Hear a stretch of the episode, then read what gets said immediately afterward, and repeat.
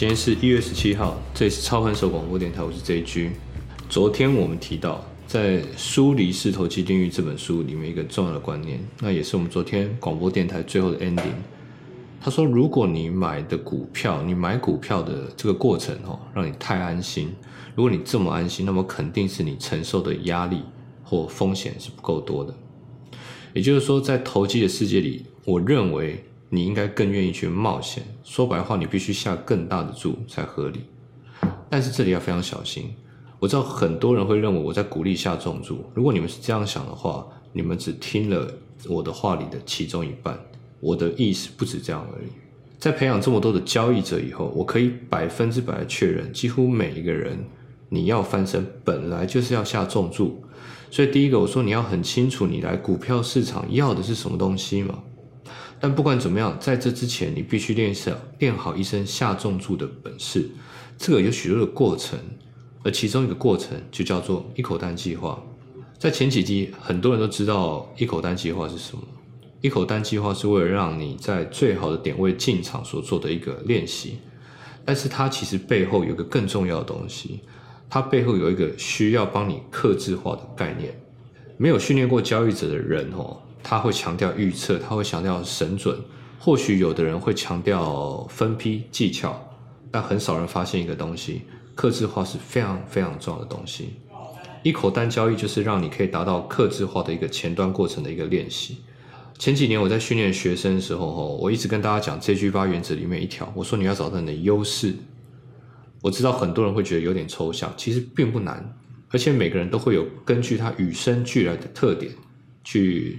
做出他适合自己的交易，例如我的一个学生 Danny，以我传授的交易系统来讲，我其实一直告诉他们，你做多其实可以达到尽量的把自己练到可以达到八成以上的胜率，而我也一再告诫，如果你要放空的话，反过来用就可以了，但是我还是建议不要，因为空头的买卖方式需要反应更快，而且你盯盘的时间会同时需要增加。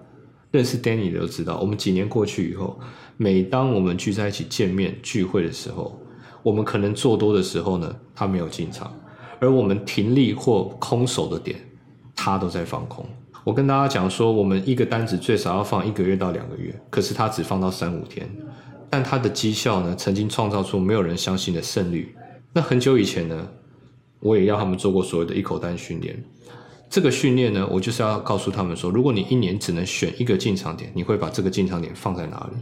基本上大家都不会很像了，因为你对产业的熟悉度，你对景气的熟悉度，你对下注的熟练度，还有你急不急，还有你的资产到哪里，你的赌徒个性。有的人他一看到盘势一根大黑 K 一百点这样灌下来，一百五十点他要进场了。有人硬是要等到下杀结束以后一个止跌，看到一个十字线或慢下来，他才愿意。动手下注，那这几个点位其实最后啦，胜率是差不多的，就是多一点少一点而已。但是个性不同，选择就会有很大差异。那刚提到 Danny 就是差异最大的，他是他是相反的，他是放空的，而关键是他不是赚最多的，真的不是，可是他是最开心的，而且这么多年下来，他的买卖是最稳定的那一群，最稳定的。苏黎世定律里面提提到，你每一笔进场冒的风险必须要很值得。那这个值不值得判断方式呢？就是要看你的个性。我认真的，这个值得除了是你对技术上的理解以外，真的还是要看你的特质。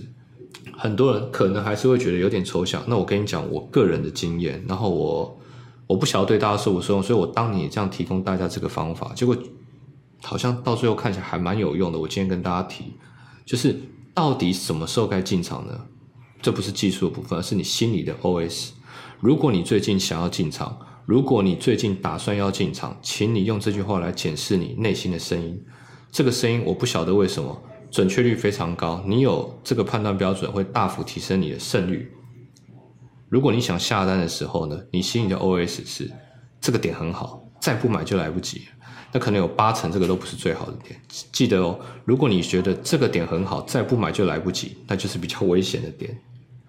如果你心里的 OS 是这个点我。我再不进场就不行，这个点白痴都知道要进场，好险我现在有钱可以买进。如果你的感觉是好险我还有钱，现在可以买进，而我再不进场真的是我的错了，这种很强烈的感觉，那恭喜你，这个时候买进通常都会赚钱。记住，再不买就来不及。全世界没有这种点，通常都是你撒了一个网子，你看到鱼卡进去了，你看到已经中了，你会觉得我再不捞，这个怪怪的，是我的错。这个差很多哦。基本上呢，一个是急，一个是逼自己只一定要买进，因为好机会来了。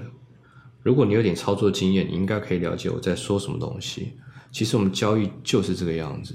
心情的问题了，心情好就赚得多嘛。你每天读一点好书，你沉淀一下自己，写写交易日志，诸如此类的动作呢，不是要让你变成预测之王，但这些动作才能真正的帮你赚到钱，帮你赚到人生的自信。